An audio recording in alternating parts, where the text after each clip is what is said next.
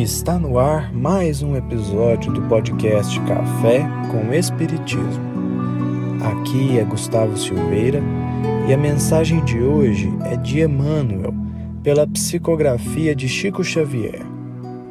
Retirada do livro Fonte Viva, capítulo 17, intitulado O Cristo e Nós.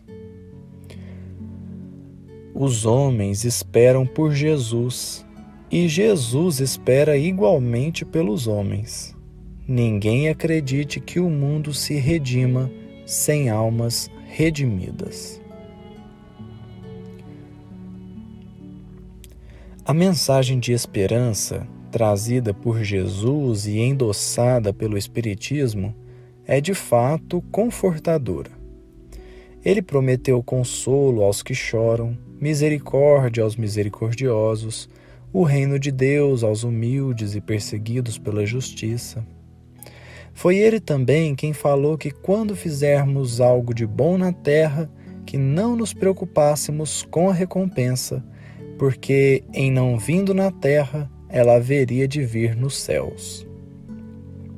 E o Espiritismo colabora com a mensagem consoladora de Jesus a consolação aos aflitos, o reino de Deus tão esperado e o céu tão desejado encontram no Espiritismo a explicação lógica e natural que se pode dar.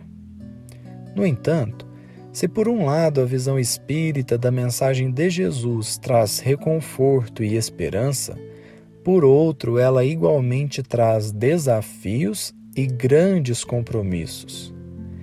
Se dizemos que o céu não é conquistado por arrependimento ou por promessa divina, o é pelo que então? Allan Kardec, no livro Viagem Espírita de 1862, asseverou: O Espiritismo tem por divisa: fora da caridade não há salvação. O que significa dizer: fora da caridade não há verdadeiros espíritas e a caridade tem um sentido amplo. Tão amplo que abarca desde simples ato de doação material até a interiorização dos ensinos do Cristo, externalizados em amor ao próximo e autoeducação. O céu, não mais como uma recompensa eterna e injustificável ao pouco bem que se fez, mas uma construção individual através do bem que ofertamos ao próximo. É partindo desse princípio que poderemos buscar, com a fé inabalável, a nossa redenção. Através desse sentido de caridade é que podemos buscar a redenção de nós mesmos. Não mais apontar dedos e procurar culpados, mas trabalhar para que o melhor seja feito não mais acusações e humilhações que são sempre dadas em doses desproporcionais, mas sim estender as mãos para que todos fiquemos de pé.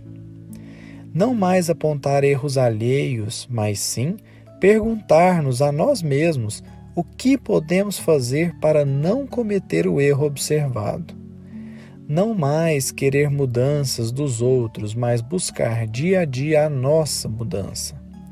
Através do bem que fizermos para o outro, alcançaremos a nossa sublimação espiritual, completando a obra na qual cooperamos com o Mestre Divino. É que o mundo sem os espíritos que nele estão encarnados é simples esfera sombria a rodear o sol. Jesus não busca salvar o planeta, porque a obra dele não é o mundo, a obra de Jesus somos nós.